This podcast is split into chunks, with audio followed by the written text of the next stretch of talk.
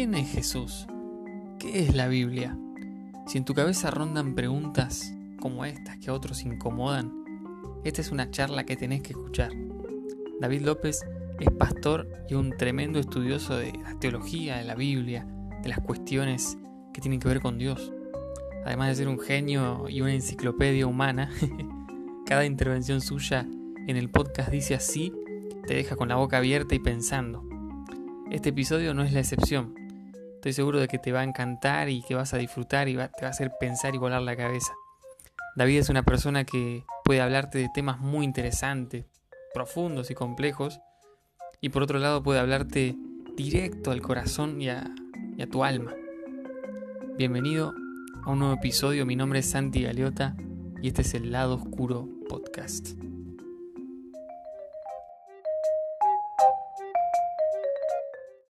Gracias por tu tiempo porque sé que estás en un... Además te invitan un montón de, de, podcasts, ¿no? Siempre veo que sale el fulano con David López, todo con David.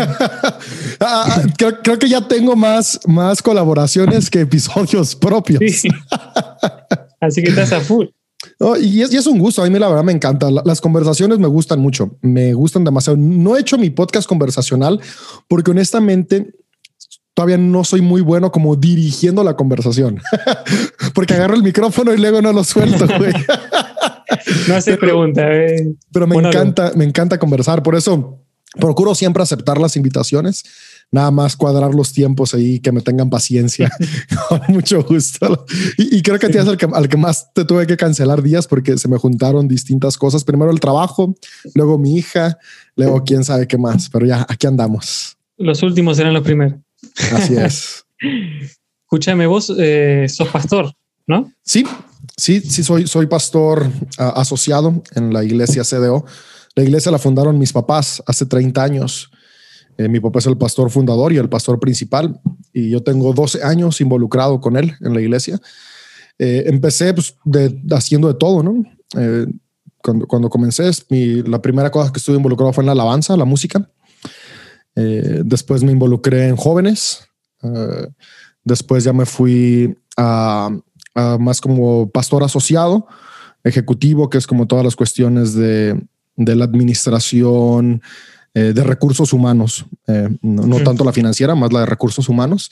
Y ahorita tengo tres años que estamos en un experimento nuevo, que es compartir la visión de la iglesia. Entonces los dos estamos como pastores de visión. Eh, y, y, es algo que estamos viendo qué tal, qué tal funciona, no? Eh, que generalmente solo hay un pastor de visión y, y lo demás sí. complementa ahí.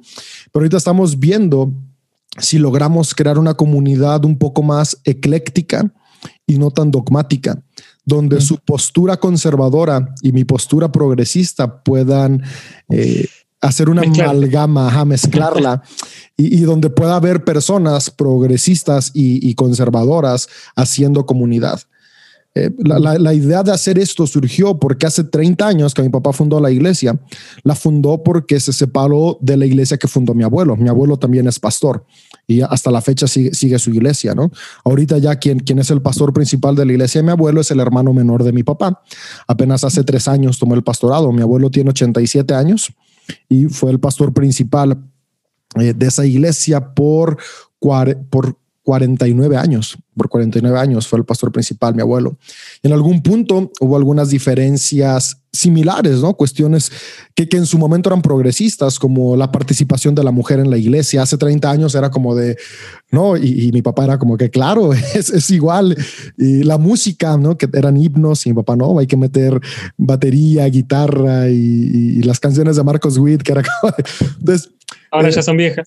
Sí, y, y sumado a, a, que mi papá comenzó, y creo que es algo que le heredé, ¿no? Eh, un, una, una, comunicación con otras denominaciones que hace 30 años era muy mal visto, ¿no? Era como de, no, o sea, es tu denominación y punto. Y mi papá comenzó a, a, a relacionarse con denominaciones distintas. Entonces, esos tres factores principales y hicieron que al final decidieran eh, de una manera amistosa, porque sí fue, fue muy amistoso el, el, asunto, separarse y mi papá fundó la iglesia y mi abuelo siguió con la, con la que él tiene hasta el día de hoy. Entonces, hace cinco años las cuales se pusieron muy tensas entre mi papá y yo.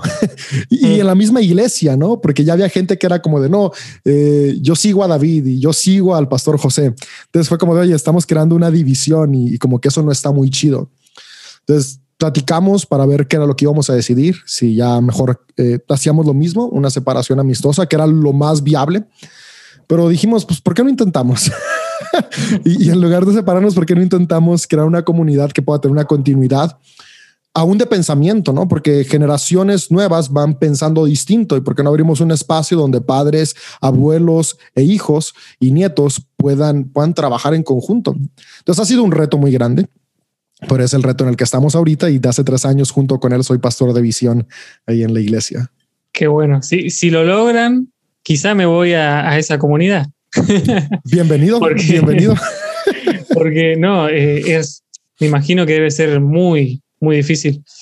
Eh, no, no digo por ahí de ustedes, de vos y tu, papá, sino de la gente que, por ahí viene con diferentes eh, pensamientos, diferentes ideas, diferentes visiones, y quizá justamente los que son más conservadores, justamente quieren conservar sus dogmas, su doctrina, y quizá no van a estar tan abiertos, pero creo que bueno, es posible siempre y cuando se respete el pensamiento del otro, pero lograr eso es, un gran logro. Y, ese, es, como el fundamento de, uno de nuestros valores, ¿no? Eh, en, CDO, eh, esto no es nuestro, lo, aprendimos de John Wesley, eh, él, lo, predicaba mucho, que es los tres, las tres formas de ver las creencias. Y es en las creencias, en las creencias fundamentales tenemos unidad, en las no esenciales tenemos libertad y en las diferentes tenemos amor.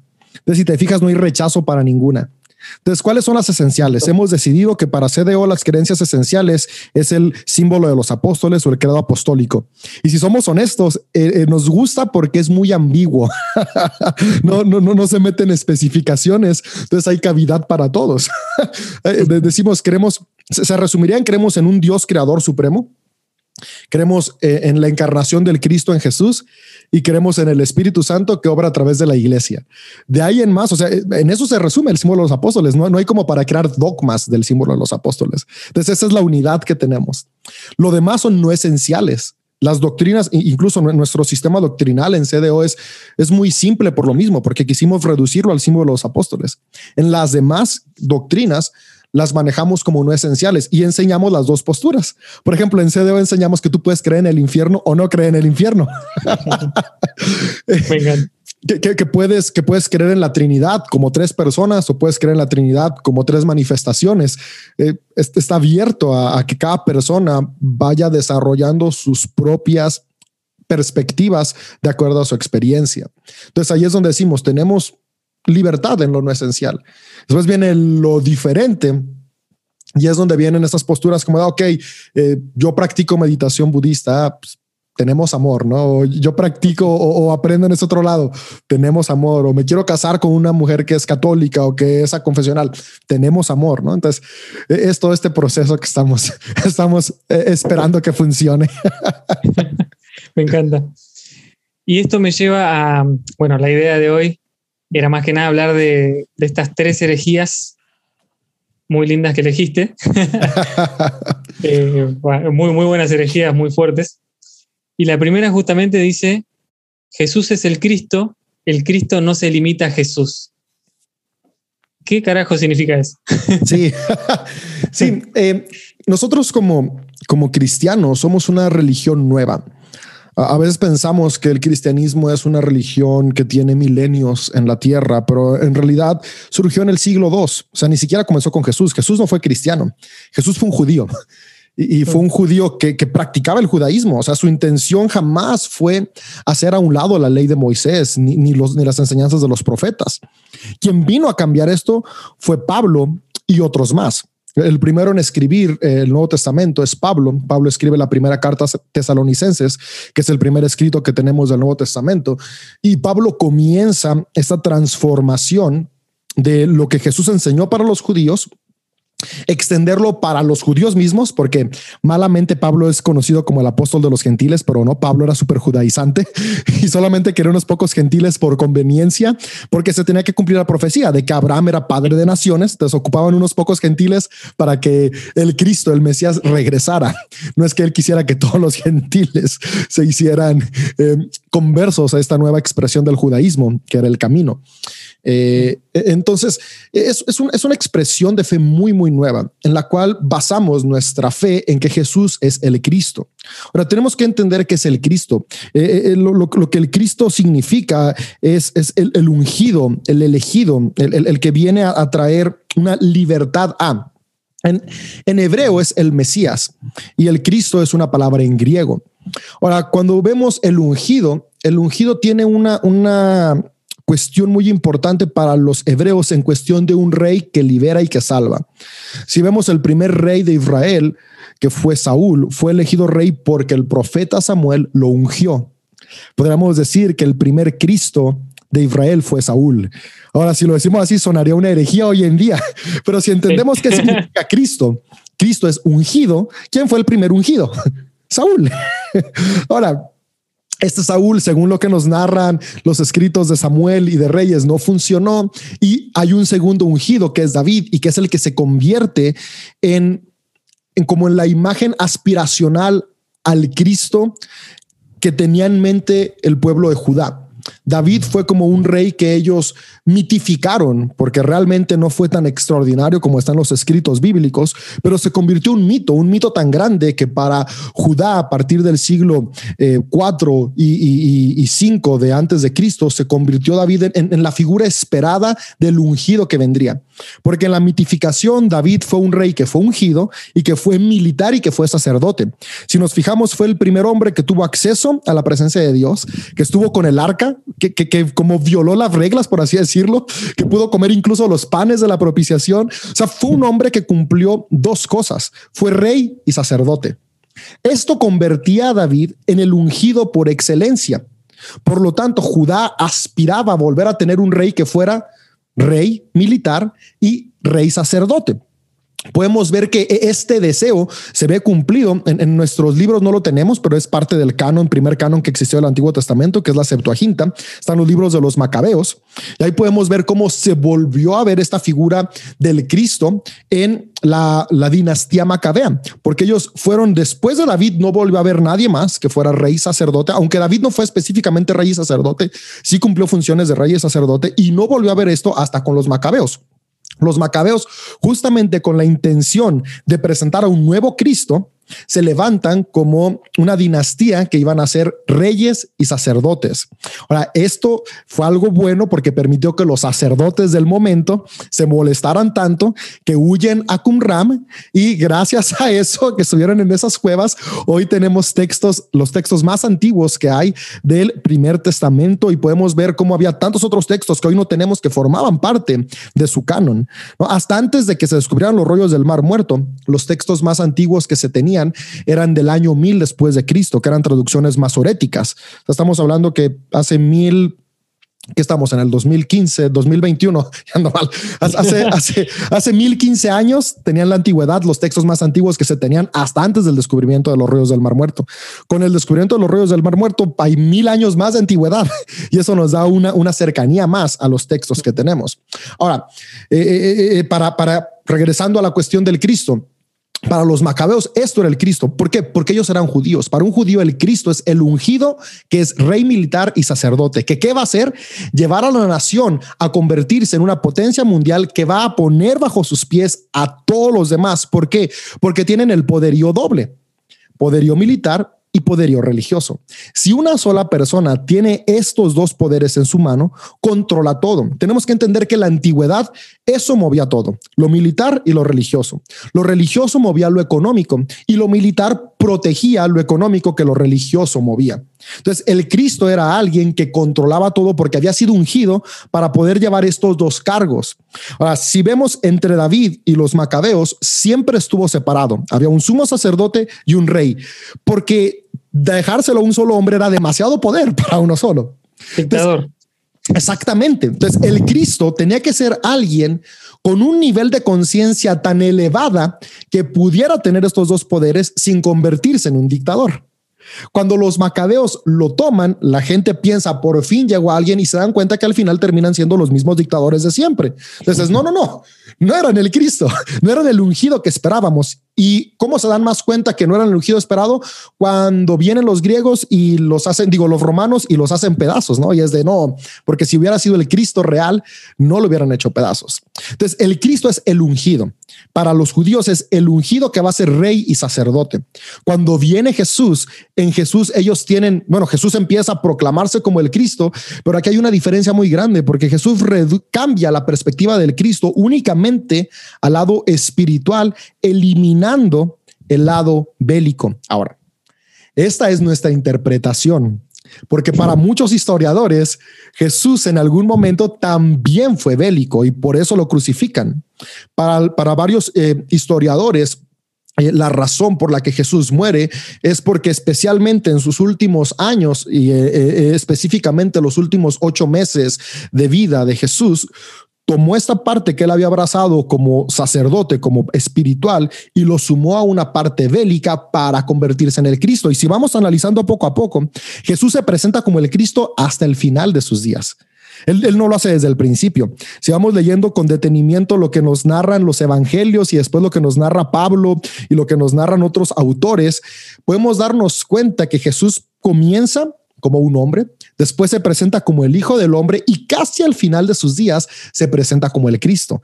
Vemos esa progresión en Jesús mismo, porque Jesús entendía que el Cristo que los judíos esperaban era alguien que tenía estas dos características, militar, espiritual. Cuando hace esto, que es la entrada a Jerusalén, que nosotros desde la teología lo interpretamos como algo pacífico. De hecho, yo el domingo de Ramos presenté la teología, porque una cosa es la teología del Cristo y otra cosa es la vida de Jesús, pero, pero, entra de una manera no tan pacífica, porque después de ahí viene lo del templo y, eh, y la expulsión eh, es, es, un, literalmente es un acto de guerra. Y esto convierte a Jesús en el Cristo y por eso se espantan los sumos sacerdotes y el Sanedrín, porque el Sanedrín, Sanedrín sabía si se levanta alguien a querer confrontar a Roma, Roma nos va a aplastar como lo ha hecho en ocasiones pasadas. Jesús no era el primero en proclamarse el Cristo. Para los judíos habían proclamado muchos hombres durante años atrás como el Cristo y cada vez pasaba lo mismo. Cada vez que alguien se levantaba, los romanos los oprimían más y más y más. Por eso en Juan podemos ver que después de la resurrección de Lázaro, los sumos sacerdotes dicen, conviene que muera uno para salvar a los demás. O sea, no, es que, no es que ellos estuvieran enojados con Jesús como tal, es que ellos tenían miedo de que los romanos se fueran en contra de todos. ¿Por qué? Porque el Cristo para ellos era esta figura espiritual militar. Ahora, este es el contexto histórico. Ahora, el Cristo tiene además del contexto histórico un contexto espiritual y que es a donde yo voy a la frase de Jesús es el Cristo, pero el Cristo no se limita a Jesús. Porque desde la espiritualidad y especialmente la espiritualidad que Pablo nos presenta en sus escritos, Pablo es, es de los primeros que nos va hablando sobre Jesús como el Cristo como tal. Pablo escribe en Colosenses 1 lo siguiente, te, voy a leer lo que dice el, verso 15. Dice, Cristo es la imagen visible del Dios invisible.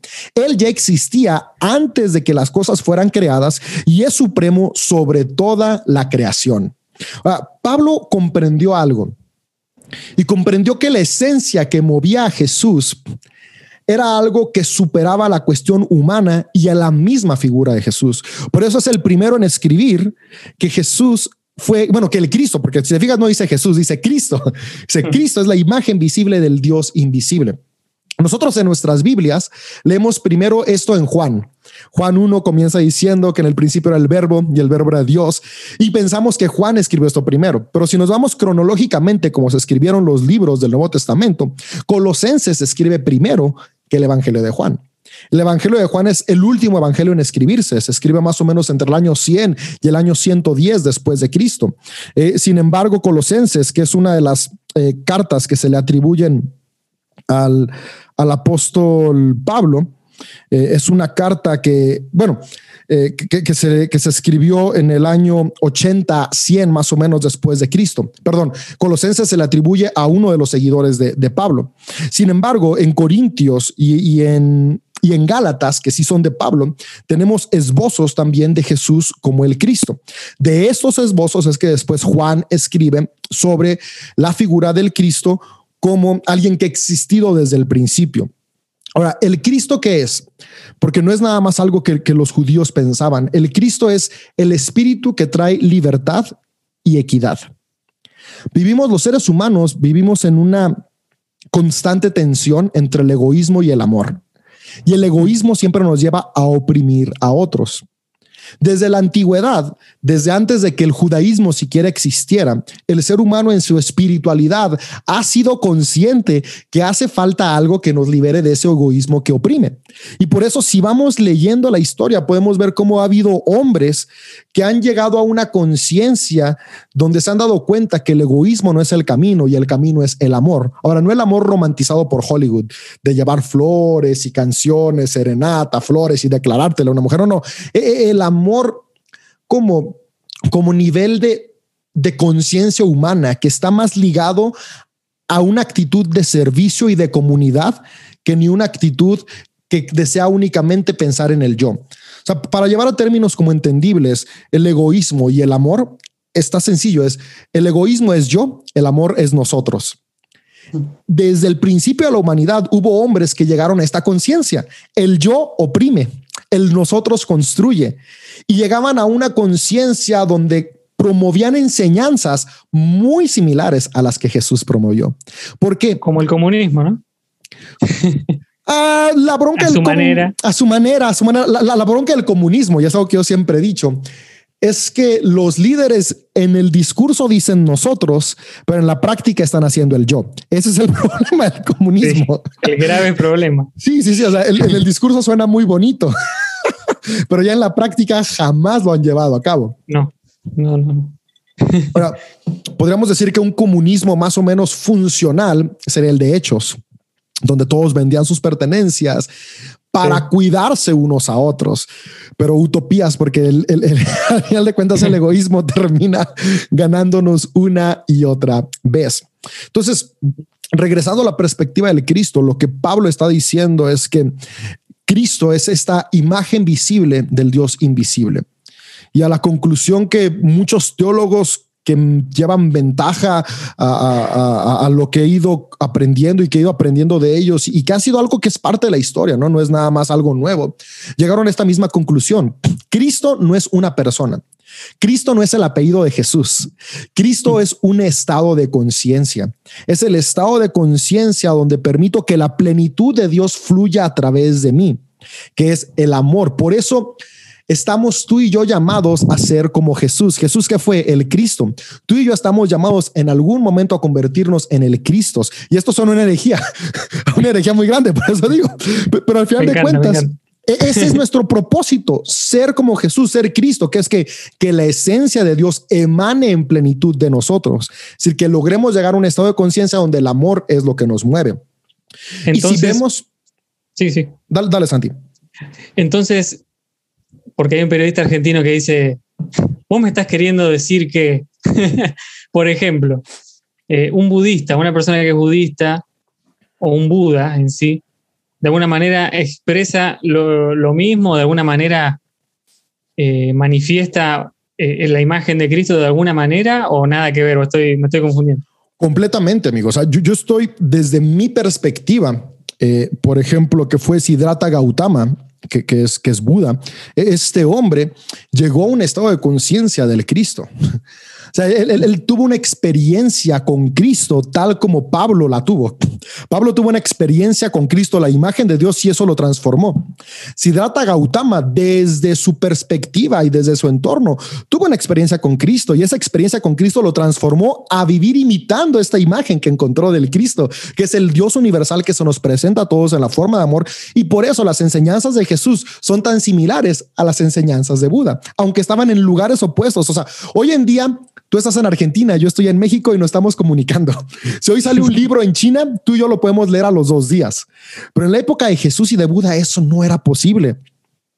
Y, como, como miles de años, como distancias tan grandes presentaban elementos tan similares de nivel de conciencia espiritual. Esto nos lleva únicamente a saber que Dios no está limitado a una expresión de fe. Cristo no está limitado a una persona. Porque Cristo, aunque Jesús es el Cristo, Cristo no es una persona, Cristo es Dios y Dios está en todo. Entonces, en todo encontrar esta esencia. ya sé. pero, pero, al final de cuentas, nos, nos permite abrir nuestra perspectiva y darnos cuenta del privilegio y la responsabilidad que tenemos aún nosotros cada día de imitar esa esencia del Cristo y de darnos cuenta que Dios nos está hablando por todos lados para recordarnos que estamos llamados a amar. San Francisco de Asís, que es uno de mis místicos favoritos, eh, el fundador de, de los franciscanos, él pudo ver que Dios estaba en todo. Ahora, muchos decían que era panteísta, pero no, no, no. Panteísmo es decir, Dios es todo. Hay mucha diferencia entre decir Dios es todo a Dios está en todo. Y San Francisco de Asís fue consciente de eso, especialmente en la naturaleza. De hecho, los franciscanos presentan que la primera Biblia o el primer texto que a través de la, bueno, la primera manera a través de la que Dios nos habla es el libro de la naturaleza, que es la naturaleza misma. Y no es algo que se, que se le ocurrió a Francisco de Asís. Si vemos nuestros mismos textos, Salmos dice, los cielos cuentan la gloria de Dios. Desde la antigüedad ya se sabía. Si vemos otras culturas, por ejemplo, los mayas que están acá en, en México y Sudamérica, los aztecas, los sumerios, las primeras culturas chinas, ellos también en el cielo. Por eso era tan importante los astros, porque ahí veían a Dios. en la naturaleza entendían y comprendían este poder supremo que es el amor que quiere hablarnos a nosotros que no está limitado a una expresión de fe. El Cristo mismo, la imagen visible, lo que vemos de Dios hablándonos a todo. Entonces, no todo es Dios, pero en todo está Dios. Y esta es como la esencia del Cristo universal que nos lleva a la, herejía que, comenzamos, ¿no? Jesús es el Cristo, pero el Cristo no se limita a Jesús. Me encanta. Me encanta. Y, eso de alguna manera también le, de alguna manera le resta importancia al proselitismo, por así decirlo, el evangelismo que quiere imponer la religión cristiana, como se hizo en nuestro continente o se hizo en otros lugares, que si vos no haces la oración de aceptar a Jesús, aceptar el cristianismo, aceptar los dogmas cristianos, no sos salvo y no, no conoces a Dios, sino que adoras, no sé, adorás demonios. Y en realidad el, el evangelismo en ese sentido pierde sentido, valga la redundancia, sino que más imitar a Jesús o imitar al Cristo es, lo, es el mejor evangelismo que podemos hacer, en definitiva, me parece.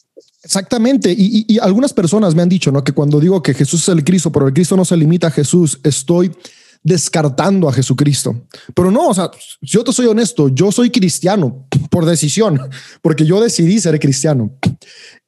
Y al yo ser cristiano, Jesús es mi primera figura del Cristo y yo trato de imitar a Jesús. Pero eso no elimina que yo aprenda de otros grandes maestros que hubo. Ahora, desde la fe cristiana, yo por fe creo que Jesús es Dios.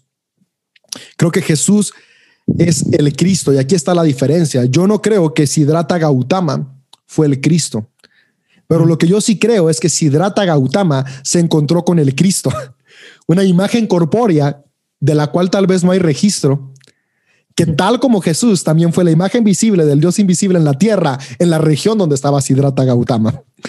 Entonces, eh, yo, no puedo negar que no ha habido otros cuerpos humanos en la manifestación del Dios. Por ejemplo, si, estudiamos al Dios Krishna de los hindúes, hasta el nombre, fíjate, Krishna es Cristo en hindú.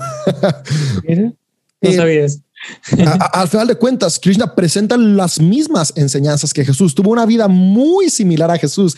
Incluso lo que vemos redactado en los evangelios es muy parecido a lo que le tocó vivir a, Krishna. Y, vamos encontrando muchos paralelos en la misma cultura egipcia. O sea, por ejemplo, nosotros a, veces no, no conocemos mucho la historia de Osiris y de Horus y luego nos la cuentan súper mitificada y muy negativa pero Osiris fue un Cristo para los egipcios. y, y, somos honestos, la religión judaíta literalmente es una reinterpretación de la religión eh, egipcia. Eh, Pero porque eso fue antes de Jesús, ¿no? Sí, estamos hablando de, de 1800, 2000 años antes de Jesús. Eh, y, así podemos seguir buscando en la historia cómo ha habido hombres y mujeres, porque esta es la otra parte que después el, machismo ignorado, porque el Cristo no solamente se ha manifestado en la figura masculina, el Cristo también se ha manifestado en forma femenina, porque la imagen de Dios es el todo. Entonces, si Dios es todo, y en Génesis tenemos un rastro muy importante que a veces perdemos donde dice que Dios creó al hombre y a la mujer a imagen de Dios. Por lo tanto, la imagen de Dios es hombre y mujer, no solamente hombre. El machismo en algún momento lo eliminó y presenta únicamente al hombre, pero Jesús mismo fue muy intencional en recordarnos que Él se manifiesta a través de las mujeres. Y, estoy seguro, y esta es meramente una especulación mía y que otras personas comparten, de que ha habido manifestaciones de Dios en figura femenina. ¿no? El Cristo se ha manifestado a través de una personificación de mujer en la tierra a lo largo de los miles de años que tenemos los seres humanos. O sea, Santiago, el ser humano tiene existiendo como especie más de 400 mil años. O sea, ¿tú crees que en 400... Ah, pero la Biblia dice 6 mil. No, no, no, no, no, no. La Biblia no dice 6 mil. Ese es el problema. La interpretación, la exégesis de algunos cuantos dice 6 mil, porque la Biblia en ningún lugar dice que 6 mil. Si, si leemos Génesis, no dice cuándo se creó la tierra. Nosotros sacamos nuestras interpretaciones. y de esa interpretación pensamos que son seis mil. Aún así, digamos seis mil años. O sea, ¿tú crees que un Dios todopoderoso, todo creador, yéndonos a la teoría de la Tierra joven de seis mil años, iba a esperar cuatro mil años para manifestarse por primera vez a la humanidad? ¿Iba a dejar que por cuatro mil años la humanidad anduviera ciegas, siendo un Dios de amor relacional? Es, es ilógico al corazón de Dios.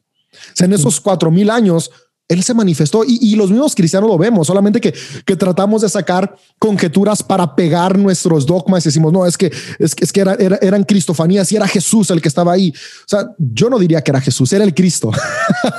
no era Jesús, era el Cristo. Jesús llegó hasta el Nuevo Testamento, pero era el Cristo. ¿En nombre de quién? Algunos, algunos vemos en nombre de Melquisedec. No es que Melquisedec fuera Jesús, era Melquisedec, pero Melquisedec era un Cristo. Eh, eh, el que pelea con Jacob, ni siquiera nos dice su nombre. No sabemos quién era. ¿Era Jesús? No. ¿Pero era el Cristo? Muy probablemente sí, porque Jacob dice, vi cara a cara a Dios, es decir, estuve con Dios, un hombre que manifestaba la esencia de Cristo. Y, ahí estuvo en el horno de fuego, quizá también. Estuvo en el horno de fuego, exactamente. Entonces, podemos ir viendo muchas manifestaciones de este Cristo a lo largo de los mismos escritos judíos y que están también plasmados en, en, toda la mitología y todas las religiones que hay alrededor del mundo. Cómo hubo estos hombres que promovieron una conciencia de amor y que es la imagen de Dios en la humanidad. Y eso a mí se me hace extraordinario. Me muestra un Dios tan cercano que siempre está con nosotros. Una herejía que no, no te la pasé, pero que está ahí cuando me dicen, ¿crees en la segunda venida de Jesús? Digo, sí, y en la tercera, en la cuarta, en la quinta, en la décima, en la octava, en la novena. Porque el Cristo, Jesucristo, este hombre encarnado en Dios, está viniendo para estar entre nosotros todo el tiempo. Eh, a veces cuando leemos, hospedaron ángeles y no lo reconocieron, pensamos en estos ángeles que nos ha vendido eh, el arte medieval. Pero, pero ángel significa mensajero este mensajero de Dios, esta imagen de Dios. O dice, hospedaron ángeles, es hospedaron Cristo si no se dieron cuenta porque Dios está constantemente manifestándose a la humanidad, recordándonos esta conciencia de fueron hechos para amar, fueron, son santos, o sea, ser santo es, son apartados para tener una relación con la deidad. Y esta relación con la deidad, que es el amor, los lleva a amar a otros. Ser santo no es qué tan bien o qué tan mal me porto. Ni siquiera tiene que ver un concepto moral o ético. La santidad tiene que ver con un concepto divino que es fui creado para tener una relación con Dios. ¿A través de qué? A través del Cristo. Me encantó. Segunda herejía, porque esta última fue muy, muy a mucho amor, muy linda. Una más fuerte. La Biblia es palabra humana inspirada en Dios. Así era, ¿no? Así es. Sí, tendemos, tendemos a pensar que la Biblia es palabra de Dios, inspirada por Dios. Hay mucha diferencia entre ser inspirado por a ser inspirado en. Y hay mucha diferencia de que sea palabra de Dios a palabra humana que nos acerca a Dios. En los últimos siglos de la humanidad, eh, el ser humano fue buscando qué era lo que iba a validar su fe. El judaísmo, eh, los seres humanos necesitamos cosas visibles, necesitamos cosas tangibles, eh, es parte de nuestra naturaleza. No podemos conectar lo no visible si no tenemos algo visible que nos logre hacerlo entender. Por ejemplo, tú y yo hablamos, pero ¿cómo aprendimos a hablar? Observando. O sea, tú, tú no lograste tener el concepto de lo que es una televisión sin ver la televisión. Si a ti no te mostraban una tele, aunque te aprendieras la palabra, ese concepto no se arraigaba en tu cerebro. Nuestras neuronas, como funcionan, y nuestra sintaxis cerebral, funciona de tal manera que cuando podemos tocar algo tangible, cuando podemos ver algo, sentir algo, nuestro cerebro crea las conexiones para en el plano de las realidades imaginarias poder crear. Yo no puedo imaginar nada que no haya visto antes. No puedo. Es imposible. Por muy grande que sea mi imaginación, tuve que haberlo visto antes. Tuve que haber tenido una idea de antes. Ahora, eso que yo vi antes en mi imaginación lo puedo modificar. Como Julio Verne jamás vio un submarino. Por eso creemos, tal vez si se encontró con alguna civilización más adelantada, pero no hablemos de conspiraciones ahorita. pero, pero si era alguien, si era alguien muy observador y pudo ver el, el, funcionamiento de las ballenas y cómo si llevabas este funcionamiento a las cuestiones mecánicas y humanas podía funcionar de una manera distinta. imaginaba desde lo que veía. Creamos desde lo que vemos. Todas las religiones en el pasado fueron religiones que estaban completamente de la mano de algo que podían ver y tocar. Los mismos judíos, ellos tenían muchas cosas que lo relacionaban con Dios. El judaísmo se volvió una religión sin imágenes hasta que llegó la, primera eh, ola de, reformas de Esdras, que estamos hablando del año eh, 500 antes de Cristo, 430 antes de Cristo, con el exilio de, Babilonia. Hasta antes de eso, la religión judía tenía imágenes para representar a Jehová. Eh, a nosotros nos han enseñado que no, pero sí. Jehová era Otra representado eh, con la imagen de un toro. Por eso es, es, es, dame fuerzas como un búfalo, las fuerzas con la imagen toro. de un toro. Sí, la, la, la imagen de, de, de, Yahvé, de Jehová, es un toro. Ahora, un toro sí representa autoridad. Si, si, tú y yo leemos Génesis, hoy en día cuando leemos que uh, Moisés bajó del monte con las tablas de la ley, dice que bajó con su rostro resplandeciendo. Pero esta es una edición. Los textos, incluso la Septuaginta y, y los que se encontraron en los rollos del Mar Muerto, dice que Moisés bajó con unos cuernos. No bajó con el rostro, no, bajó con cuernos. Sí, sí, sí, sí vemos. Diablo. Ah, para hoy en día, para hoy en día ser un diablo, pero eh, eh, cuando se escribió esto, el diablo ni siquiera figuraba como hoy figura, porque, porque los cuernos representaban la autoridad de Yahvé. Eh, podemos ver en distintos textos cómo cuando había autoridad lo que buscaban eran cuernos, el mismo shofar que es cuernos, porque cuernos representaban la autoridad del Dios Yahvé. La, la, es, es, muy interesante cómo si vemos las esculturas de Moisés de la época del Renacimiento, Moisés siempre ha representado con cuernos, el Moisés del Miguel Ángel, otro, o sea, googlealo y, y búscalo y vas a ver a Moisés con sus cuernos, porque hasta antes de que surgiera esta nueva idea de que los cuernos eran del diablo, que es algo medieval, estamos hablando de algo muy nuevo, los cuernos representaban la autoridad de Yahvé, porque ellos veían en el toro la representación de Dios. Después podemos ver cómo el templo mismo, aún con las reformas de Esdras, ya no había una representación de Dios como un toro, pero sí había un lugar físico, el templo que representaba la presencia de Dios, el arca del pacto que representaba la presencia de Dios, algo visual. Cuando el templo es destruido en el año 70, se le sacaba lo visual, ya no hay nada que ver. Porque incluso para los primeros seguidores de Jesús, el templo seguía siendo algo importante, lo visual seguía siendo algo importante. Por eso hay tantas pinturas que podemos ir viendo de los cristianos del siglo II y III, porque el ser humano necesita ver algo para conectar con lo espiritual. Cuando en el siglo II el judaísmo de hoy en día, uno de los judaísmos, porque hablar tanto de judaísmo como de cristianismo eh, está mal. Hay cristianismos y judaísmos. No hay uno solo. No hay un solo judaísmo ni un solo cristianismo. Hay, hay, gente que dice, es que el judaísmo es así. A ver, ¿cuál judaísmo me estás hablando? O sea, desde antes de Cristo ya había varios judaísmos y hoy en día hay varios judaísmos. Es que el cristianismo dice, a ver, ¿de qué cristianismo me hablas? hay muchos cristianismos. Entonces, una de las corrientes, que fue la corriente que ganó el judaísmo, se cree en el siglo II, eh, fue la que comenzó a decir, ok, ya no tenemos templo, ya no tenemos un lugar en el cual anclar nuestra fe, ya no hay algo visible que tocar. Ahora, ¿qué va a ser nuestra ancla de fe? Ah, pues la Tanaj. La Tanaj sí la tenemos, y especialmente la Torah.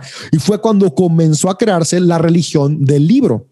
Y esta religión se afianzó hasta el siglo 7 de nuestra era. O sea, la idea de que en la Tanaj está la palabra de Dios para una de las expresiones del judaísmo, estamos hablando del año 800 de nuestra era. Hasta antes de eso, para ellos los escritos no son la palabra de Dios.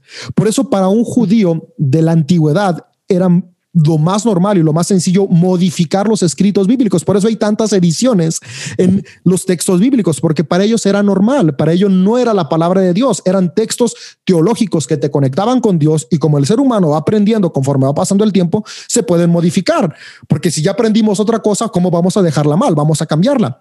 Pero entre el siglo II y el siglo VII, cuando ya no hay templo y tenemos que afianzarnos de algo, es como de, pues ahora esta es nuestra base. Ahora esto es lo que nos da sustento. No se puede tocar. Entonces fue cuando se empezó a crear esta idea de no se puede tocar.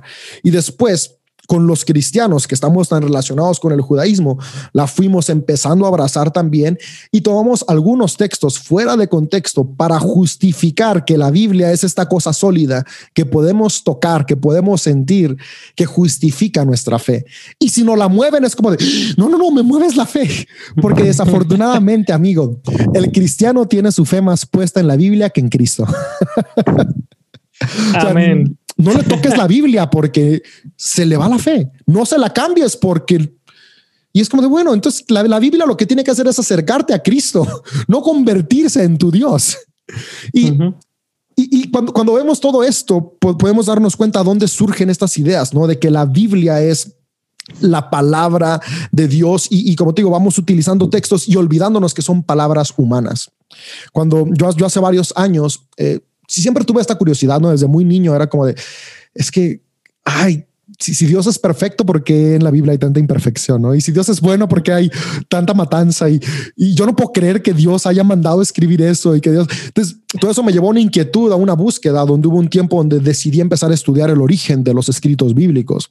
Y conforme fui estudiando el origen de los escritos bíblicos, pude ver eh, esta realidad, ¿no? De que, de que son meramente escritos humanos, sí con una intención, y que es muy importante. Por eso yo amo los escritos bíblicos, que es conectarme con Dios, pero no son Dios, son una herramienta para ir a Dios. Ahora vez leemos Deuteronomio 4, ¿no? Y es uno de los versos más usados para decir, no, es que sí es la palabra de Dios. Leemos Deuteronomio 4, 1 al 2. Y dice, em, eh, ahora Israel, escucha con atención los decretos y las ordenanzas que estoy a punto de enseñarte.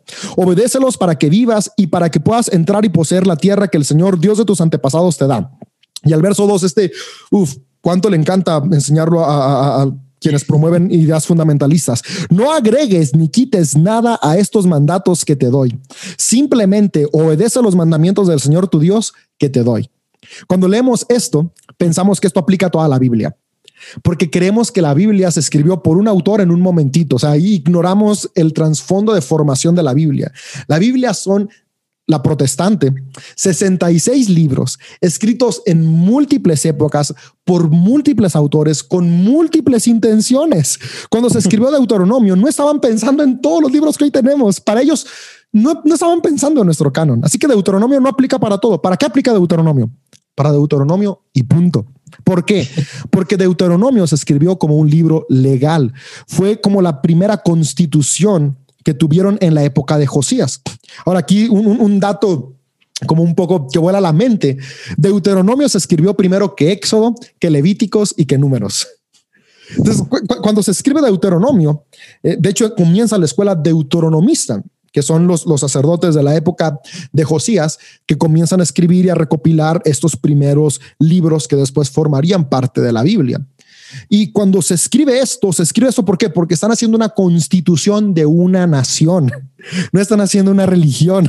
E-, ellos están creando una constitución de su nación. Ahora tenemos que entender que en aquella época, y no nada más en aquella época, todavía si nos remontamos a 300 años antes o 200 años antes, la religión y el Estado estaban de la mano. Iban de la mano. O sea, México, ¿quiénes nos Bueno, Latinoamérica, ¿quiénes nos conquistaron? Los reyes católicos. Isabel y, su esposo Enrique. ¿Por qué? Carlos, ¿por qué? Porque al final de cuentas la religión y el gobierno iban de la mano y esto es algo antiquísimo. La separación de iglesia y Estado es algo nuevo. Gracias al creador por eso. Yo soy súper promotor de un Estado laico. La fe no tiene nada que hacer en la política. Así que dejen de ir a marchas y a cosas así. Háganse un favor. Sí, sí, tal cual. Y, hay mucho, mucha bibliolatría, ¿no? Sí, demasiada. o sea, como vos decís, tanto por textos sacados de contexto, como poner eh, a, estas leyes, estos dogmas, primero intocables y, por otro lado por encima del sentido común muchas veces. o sea, hay cosas, o sea, por ejemplo, eh, Pablo dice que la mujer tiene que entrar a la iglesia, ¿no? Con, la mantilla, que tiene que callar en la congregación, ¿no? El famoso, el famoso versículo. Y, se, ha usado tantas veces, pues, con, como desde un lado de un discurso machista, para decir que la mujer no, no puede estar en autoridad, no puede hablar en la iglesia. Y a ver, es el sentido común, es tener un poco de, corazón, además de, razonamiento, y decir, ¿cómo no vamos a dejar que la mujer pueda liderar, que la mujer pueda hablar, que la mujer pueda ser valorada? Exactamente. O sea, y, es esta parte donde, donde no entendemos el origen de la Biblia. Yo siempre animo a toda la gente ¿Por qué, como iglesia no tomamos un momento para estudiar el origen de los escritos que le dan sentido a nuestra fe? Y, desde, desde ese conocimiento y esa conciencia, poder, poder comprender cuál era la intención de los autores al estar escribiendo, ¿no? Eh, por ejemplo, alguien me dijo, es que eh, es mi papá, una vez tuve una conversación con mi papá eh, cuando estaba comenzando todo este proceso nuevo, dijo, es que todo esto no te aleja más de la fe. Le dije, no, al contrario, me permite entender la fe desde un punto de honestidad. Puedo experimentar y ver una fe más real, más humana, más comprensible, al darme cuenta que la Biblia es cuestión humana. De hecho, me reconcilió con Dios, porque entonces soy honesto, Santi, al menos yo era como de, es que yo no puedo creer en ese Dios. Yo sí hubo un día que dije, si, eso es Dios, yo no puedo creer en eso. ¿Cómo es posible que yo, un ser humano imperfecto, tenga más conciencia que lo que vaya escrito? yo, jamás voy a decirle a alguien, avienta a los niños de tus enemigos contra una roca para que se despedacen. Aleluya. como, como yo, una, porque en ese entonces tenía que unos 17 años, de 17 años, voy a tener más sentido común que Dios. Si eso es Dios, entonces no es Dios. Y cuando fui estudiando y viendo, no, es que no era Dios dictando eso, no era Dios diciendo eso, eran hombres tratando de entender a Dios. Es como de, ah, tiene todo el sentido. Y ahora yo aprendo de ellos, no tanto de sus errores como de sus aciertos. Y puedo ver la Biblia como esto, esa herramienta que me muestra la experiencia de hombres y mujeres con Dios. Y eh, lo que es frustrante es cuando se enseñan esas doctrinas, se defienden a capa y espada, ¿no? Pero creo que todos, todos hemos hecho. Hay una frase que, la otra vez leí que decía, cada uno crea su Dios a nuestra imagen y semejanza. O sea, cada uno crea el propio Dios que quiere crear o que le conviene a ciertas personas también crear, ¿no? Eh, y, había otra frase que decía, si tu Dios no está en desacuerdo con vos en nada, quiere decir que te creaste tu propio Dios, ¿no? Sí, y, y al final de cuentas, mira, Santi, Ah, esta es otra energía que suena ahí, ¿no? Pero, pero es una realidad. O sea, aún la idea que tenemos de Dios es una idea humana de Dios. y, a mí me encanta porque al final de cuentas me permite ver a Dios en cada persona y en cada ser humano y darme cuenta que cuando decimos que Dios no es un Dios lejano, es un Dios cercano, es porque está en mi prójimo al lado, está en mi vecino, está en mi vecina, está en mi esposa, en mis hijas, está en ti. Y ahí es donde Dios está cerca. No es que baja una paloma para estar conmigo. Es que Dios está en cada ser humano. Y por eso Dios es tan humano, Porque no es, no es que, y vuelvo al punto como el panteísmo, no es que estoy diciendo que nosotros somos Dios, pero al Dios estar en nosotros y entender a Dios desde nuestra perspectiva humana es la única manera de verlo. Aun cuando decimos, no, es que, es que Dios es incomprensible, pues sí, obviamente es incomprensible, pero lo que comprendemos de Él es a través de nuestra humanidad. Y es donde podemos ver esto divino en nosotros. Somos creados a imagen de Dios. Si creemos eso, o sea, yendo a nuestros básicos, si creemos que el ser humano es creado imagen de Dios, entonces vemos a Dios en la humanidad. Y por eso Dios es tan humano. y, es donde podemos ir entendiendo estas partes. Y la última herejía me pareció bastante también bastante fuerte porque justo acaba de pasar Pascua, eh, la Pascua, nuestra Pascua cristiana, y la, enseñanza más conocida es Jesús eh, vino a morir por los pecados y resucitó el tercer día, ¿no? Pero vos dijiste en tu herejía, Jesús vino a enseñarnos cómo vivir, no a morir por nosotros. Sí, yo no creo que Jesús vino a morir, ni creo que Dios envió a Jesús a morir.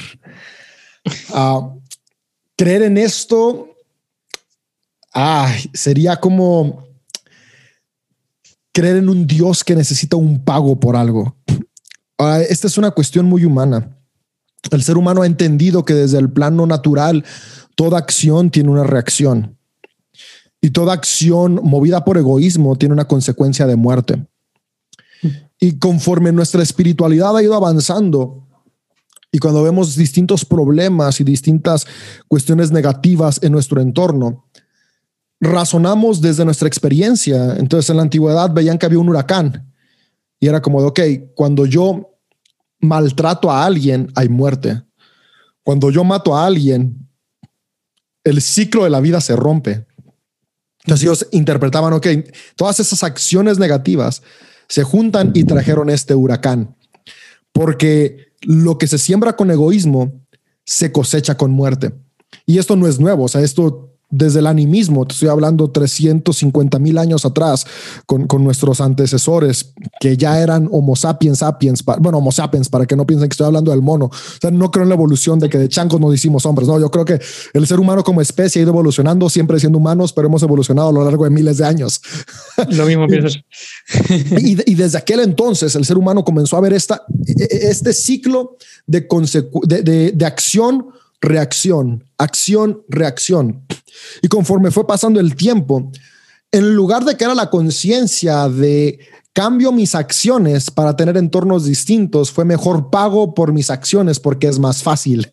Es más fácil joder a mi prójimo todo el año y una vez al año llevar un cordero para que se me perdonen todas esas estupideces y opresiones que hice, que cambiar mi manera de vivir sin la necesidad de llevar un cordero para que muera.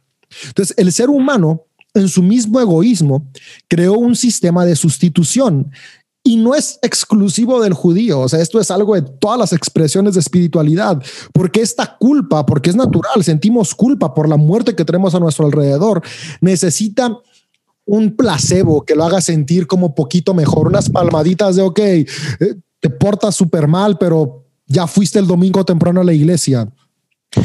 Le pegas a tu esposa, pero ya serviste en cuatro reuniones el domingo. No pagas impuestos, pero ya diste la mitad del diezmo, ¿no? Y, y, y, creamos este sistema de sustitución penal para, para poner un curita en nuestro egoísmo en lugar de transformar nuestra actitud, nuestra manera de vivir. Y el ser humano, en la muerte de Jesús, vio este curita grandísimo. Donde dijo, ok, ya, ya, ya y, lo mejoramos, ¿no? Porque antes tú ibas a pagar por tu consecuencia, pero no, no, no, ya, ya alguien pagó por todo lo que hiciste, ya no más ahora. Listo. y, ex, ignoramos aún más nuestra responsabilidad.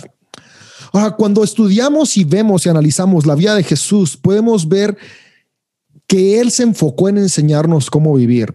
Y honestamente, yo hay días que me da tanta tristeza, o, no tristeza, sino como incomodidad, que en la fe cristiana le damos tanto énfasis y hablamos tanto de la muerte de Jesús que nos olvidamos de lo importante que es la vida de Jesús. la, vida de Jesús viene a enseñarnos qué hago en mi día a día. Y es que el, cristiano está tan, y, el ser humano, o sea, yo creo que es uno de nuestros errores como humanos, estamos tan embabucados en la eternidad de la cual no tenemos ninguna certeza ni sabemos qué va a haber, que nos se nos olvida el aquí y el ahora. Y si analizamos con detalle lo que otras personas escriben que Jesús dijo, porque de Jesús no tenemos nada escrito, simplemente confiamos y creemos que los autores de los evangelios nos, nos plasmaron la esencia de Jesús. Y como yo iba a amor, pues decido creer que sí fue lo que Jesús dijo. Podemos ver que él se la vivió recordándonos la importancia del reino de los cielos aquí y ahora. La gente le decía, ¿cuándo va a venir? Y él decía, ya está entre ustedes, ya está aquí. Ya esta hora Jesús se enfocó en enseñarnos cómo vivir. Ahora, enseñarnos cómo vivir, que es vivir amando, lo llevó a morir, porque amar choca completamente con el imperio que es movido por egoísmo. Al imperio del egoísmo no le conviene gente amando porque mueve y desestabiliza la manera en que los opresores funcionan. Los opresores vieron en Jesús una amenaza a su sistema de comodidad. Y por eso lo mataron. No es que Jesús vino a morir, es que Jesús vino a amar y amó tanto que murió.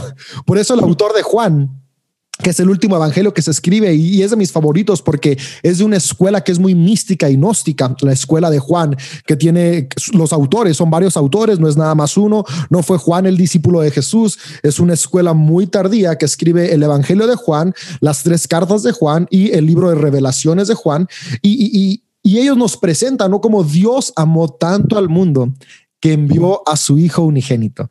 Te fijas, para que todo el que cree en Él no se pierda, sino tenga una vida eterna. Tú y yo hoy entendemos la eternidad como un concepto de lo que va a pasar después de que muramos. Ellos entienden la eternidad como un concepto desde ya. Ya estoy viviendo la eternidad. Soy un ser finito. Somos energía. La energía no se crea ni se destruye, solo se transforma. Ya estoy en la eternidad. Entonces pensamos que la eternidad es cuando no, no, no, ya somos parte de la eternidad. Hoy y Jesús viene a enseñarnos cómo hoy, en esta eternidad, podemos tener una vida plena y abundante. Por eso Juan dice, Jesús dijo, mi propósito es que tengan una vida plena y abundante. Jesús no dijo, mi propósito es que vean cómo muero. Es que tengan una vida plena y abundante, la vida aquí y ahora. Ahora, por fe creo también una vida plena y abundante después de este plano terrenal, sí, pero no tengo certeza de él. Y pueden decir, ah, eres un pastor que no te...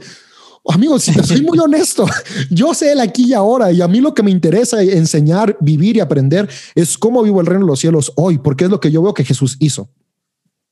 Y enseñar ese reino de los cielos lo llevó a morir, sí, pero no era su fin. Yo creo que el propósito del creador era que Jesús llegara y muriera de viejito.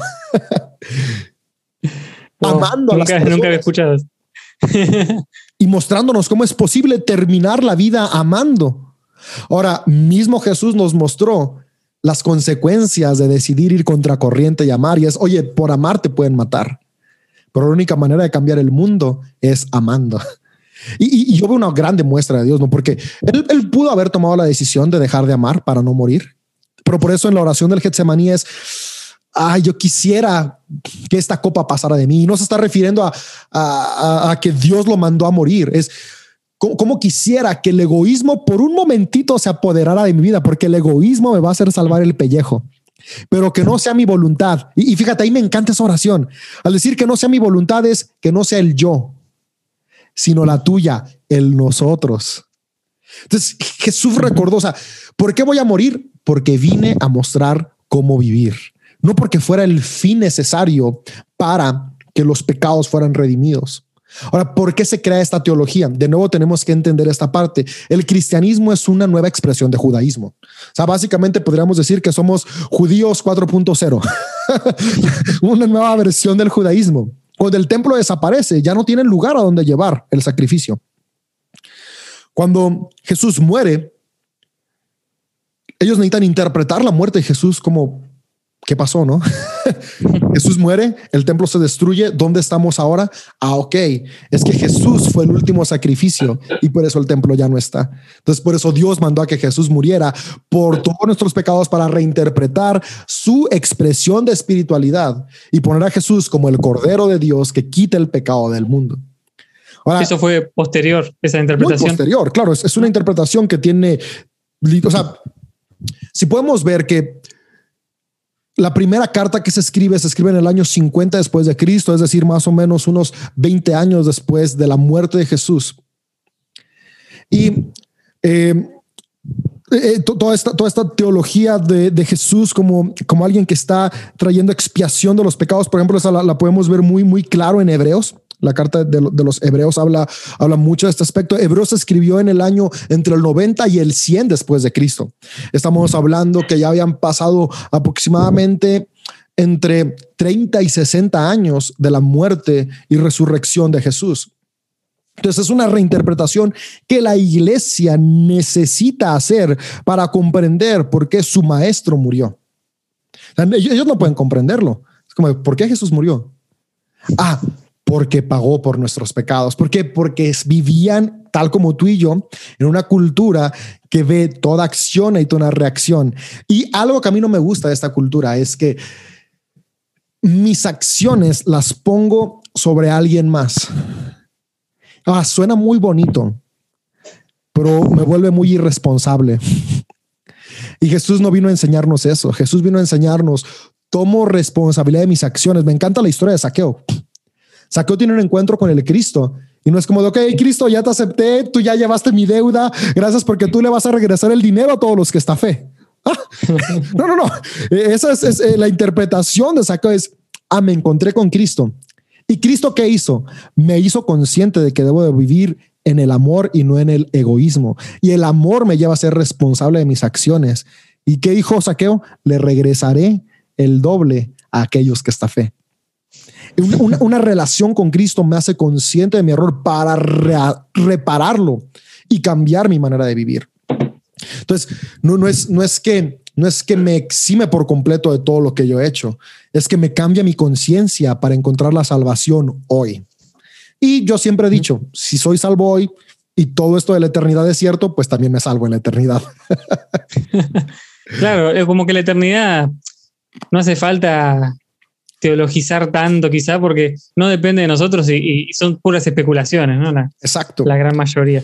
Exactamente, y, hay, muchísimas, ¿no? Y, y, por ejemplo, en, eh, esta idea de la, de, la sustitución penal de, Jesús por nuestros pecados fue una de muchas interpretaciones que hubo de la cruz. O sea, hay, hay, más de 14 interpretaciones que los primeros cristianos, o sea, no estoy hablando de hoy, estoy hablando de los primeros cristianos, estoy hablando del siglo I, tuvieron sobre la muerte de Jesús. Ahora, la de Pablo fue la que ganó. Hay un libro que me gusta mucho, del doctor Antonio Piñero, que se llama Cristianismos, Derrotados. Eh, y, sintetiza muy bien toda esta cuestión, ¿no? Como hubo muchas interpretaciones de lo que fue la vida de Jesús, de lo que fue Cristo, de la muerte de Cristo y cómo al final hubo una que ganó que fue la de Pablo. Ahora, la de Pablo acogió un poquito la perspectiva de Juan, pero bueno, de la escuela juánica, pero la redujo a algo secundario y como primario se puso la escuela de Pablo, que nos presenta mucho esta sustitución penal de Cristo. Eh, pero eh, eh, si, leemos la historia, ¿no? Incluso en, las primeras formaciones del Nuevo Testamento, eh, incluso padres de la iglesia como Clemente o Irineo lo tomaban como canónico. el libro del pastor de Hermas. Y, en el pastor de Hermas, que, fue un libro que se tomó como canónico durante muchos tiempo, mucho tiempo en la, en, la iglesia primitiva, estoy hablando de los 300, 400 años de la iglesia, para Hermas, Jesús fue un hombre como tú y como yo, que llegó a un nivel de conciencia donde en esa conciencia es adoptado por Dios y se convierte en su hijo, que es lo que tú y yo creemos que pasa cuando llegamos a los pies de Cristo. La diferencia es que Jesús llegó a esa condición una vez que su conciencia cambió y desde, desde esa conciencia es que él muere y resucita. Entonces, para el pastor de Hermas, e, él ve en la muerte de Cristo no una sustitución penal, sino como un clímax del amor. Y es uno de los cristianismos que fue derrotado derrotado por ahora. Por, ahora, sí, por ahora, ¿no? Porque al final de cuentas han seguido vivos durante todos los siglos, todos los demás cristianismos. Pero es, pero es un pequeño ejemplo, ¿no? De, cómo ha habido muchas interpretaciones de la muerte de Cristo y desafortunadamente, pues la, la, penal fue la más, para mí, va, para mí, para muchos desafortunadamente, incluyendo a mi papá. Él y yo tenemos muchas discusiones acaloradas sobre este tema. Eh, y, Y, como para ir cerrando esta parte, ¿no? alguien me decía, y, y esto lo hago papá, es que, es que, es que si no, si Jesús no murió por nosotros, entonces, ¿qué es el cristianismo? Yo le decía, pues todo lo demás. o sea, la, pasión de Cristo es el final de los evangelios. Hay mucho más que es el cristianismo. muchos ven el cristianismo como zafarse del infierno, en realidad. Exactamente. Y no es eso solamente. Exactamente. Y ahí entraríamos a otro tema donde podríamos ir nosotros tres horas el infierno. Pero sí, lo, vemos como una escapatoria. Y eso a mí se me hace muy triste porque estamos desperdiciando un potencial espiritual tan grande de transformación social y humana que hay en el cristianismo. al, tomarlo solamente como una religión de escape para la siguiente vida, desperdiciando mucho esta vida. Sí, tremendo.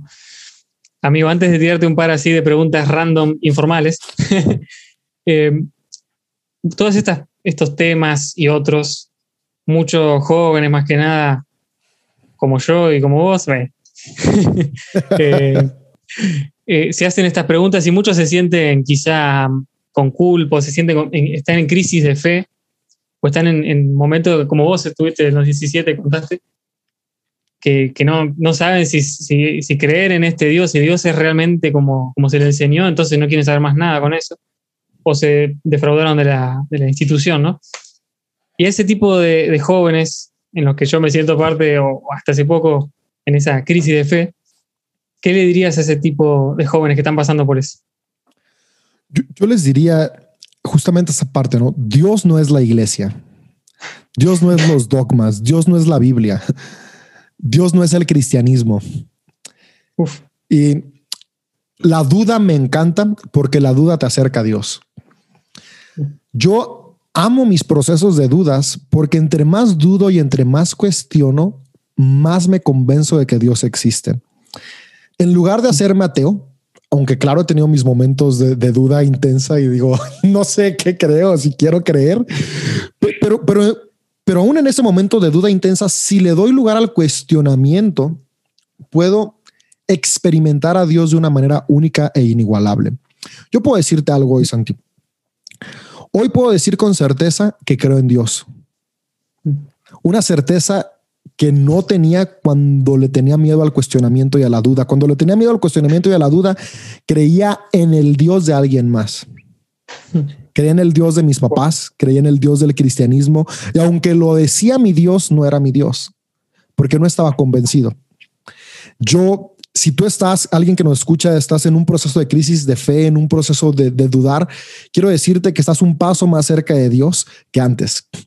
El, alejarte por un momento de la institución, de los dogmas, de lo ya establecido, no te va a alejar de Dios. Te puede alejar del cristianismo, pero Dios no está limitado al cristianismo. Yo quisiera decirte lo siguiente, amigo o amiga que nos escuchas. No te cierres a experimentar a Dios de otras maneras. No te cierres a conocer el amor y tu propósito en otros lugares. Tal vez te va a sorprender en dónde lo encuentres, pero si estás abierto a este creador que quiere relacionarse contigo, tarde o temprano lo vas a conectar. Y después es posible que te reconcilies con la institución o no, pero eso es secundario. Lo importante es que conectes con Dios, con el amor de Dios, que experimentes que eres un ser humano, un hombre, una mujer diseñado para estar conectado con algo mayor que nosotros mismos, que es el amor. Uno de mis personajes de la Biblia favoritos es Tomás. Muchos lo critican porque fue el que dudó.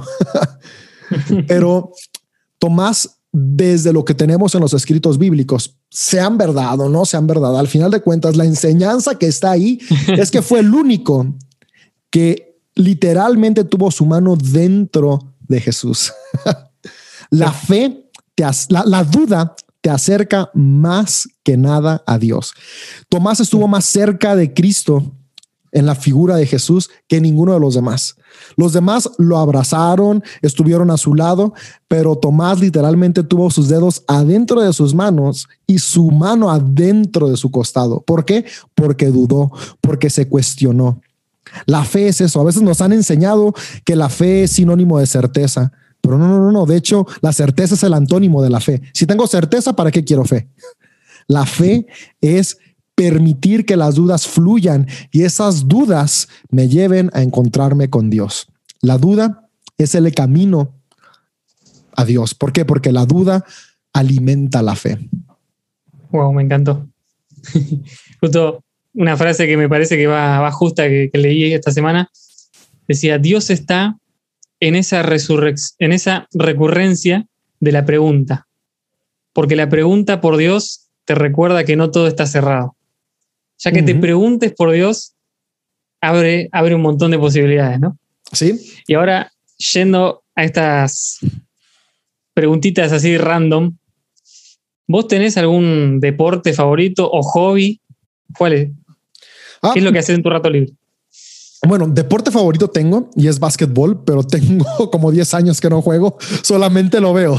Ah, me, gusta, ver la NBA, eh, le voy a los Golden State Warriors, aunque han estado mal, pero, pero es, es mi equipo favorito. Admiro la habilidad de LeBron James, pero me cae muy mal. Odio que estén los Lakers porque los Lakers fueron uno de mis equipos favoritos por muchos años en la, adolescencia. Eh, pero pues ni modo, ahí está y qué bueno que los que los llevo a, ganar. Y, sí, me encanta el básquetbol. Eh, uno de mis hobbies favoritos es, es leer. Soy, soy muy nerd, me gusta leer, escuchar podcast. Eh, disfruto mucho, mucho eso. Es algo que sí, que sí hago. Em, de manera constante y amo el café. Me encanta preparar café, hacer café, tomar café. De hecho, aquí me acabo de acabar un cold brew mientras teníamos esta plática. ¿Vino o whisky? Whisky, 100%. Mira, ahí está al fondo, un Macallan 12. un Macallan, uh. Sí, sí, sí. si pudieras hacerle una, una pregunta a Dios, una sola pregunta, y Dios te la responde ahí en el momento, ¿qué le preguntaría? Ah, ¿cuál es la resolución entre la mecánica cuántica y la entre la física cuántica y la teoría de la relatividad? Preguntaré esa, ¿cuál es la resolución para poder entender el universo? Dios te diría paso. Em, si pudieras elegir tus últimas palabras, o sea, te estás muriendo y está tu esposa, tus hijas ahí, y puedes decir unas últimas palabras que van a ser recordadas, ¿qué dirías? Ay. Creo que. Puede ser dos. Sí, creo que lo último que diría es que las amo y hice lo mejor por mostrarles mi amor. Creo que, creo que si, algo me interesaría que se quedara en su corazón es que, que lo que ellas fueron fue suficiente. si, solo pudiera decir algo sería esto, ya, ya, ya aterrizándolo es lo que fueron fue más que suficiente para mí. Por lo que ustedes fueron, las amé y las voy a amar. Sí, quiero que cuando, cuando me vaya de este mundo, mis hijas y mi esposa sepan que tal como son, son más que suficientes para mí. No, no quiero que les quede una sensación de, de pude haber sido mejor hija, pude haber sido mejor esposa. No quiero que sepan que, que así como son, las acepto y las amo. Es algo que yo quiero que se quede en su corazón. Qué bueno. Y última, si pudieras elegir, o podés elegir, en tu lápida, en tu epitafio, ¿qué te gustaría que pongan o cómo te recuerden todos? Acá murió David. y una frase. Fíjate que hace tiempo tenía, tenía una, frase y ya se me olvidó. le gustaba el Macallan. Sí, sí a, a David le gustaba el Macallan y no sé, amigo, no sé. Ah, yo creo que me gustaría que pusieran, acá está David. Ah, es algo muy, muy raro, ¿no? Pero es como de, no sé, es, no, sé, no sé cómo hilarlo, pero mostrar que fuera algo como, como acá está David, alguien que entendió que somos polvo estelar Energía que no se crea ni se destruye, solo se transforma. Así que está acá y está en otro lugar. Algo así, no sé, no sé cómo, cómo, cómo plantearlo, ¿no? Todo se transforma, como la canción de Drexler, de Jorge Drexler. Ándale. Sí, sí, sería algo como me, gustaría, y lo voy a pensar, y ahora que me dices, me gustaría plasmar como que cuando lean mi epitafio, no piensen que estoy ahí. Es mm. eh, ah, mm. está en recuerdo de una de mis formas de haber estado, pero como soy energía, no estoy limitada a este lugar. Ya me transformé y, sigo estando entre ustedes, pero en otra dimensión. Es, místico y práctico a la vez, ¿no? bueno, hermanazo, amigo, espero que te haya gustado estar. Ya estuviste en el lado oscuro participando. Pero bueno, tuvimos una charla muy linda, me encantó. Muy hereje. Un gusto, un gusto, un gusto platicar de, todas estas cuestiones herejes y que para los que nos escuchan hoy piensan que hereje es malo. No, no, no, hereje es pensar fuera de, la caja. Así que un gusto estar pensando fuera de la caja contigo. gracias, gracias, amigazo. Ahí estamos.